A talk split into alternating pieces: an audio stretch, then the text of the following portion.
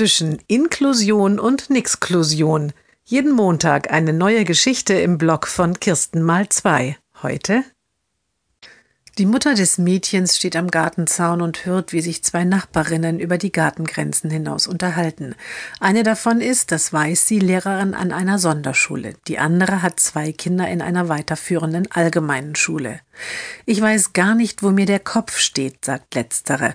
Homeoffice, immer diese Einkaufsschlacht im Supermarkt und beide Kids haben wirklich jede Menge Aufgaben, vieles auch online. Dann blockieren sie stundenlang die Rechner.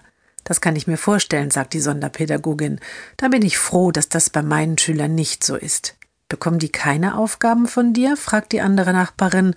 Doch schon, sagt die Sonderpädagogin, aber online läuft da natürlich nichts. Ich habe ihnen ein paar Arbeitsblätter kopiert, die sind freiwillig.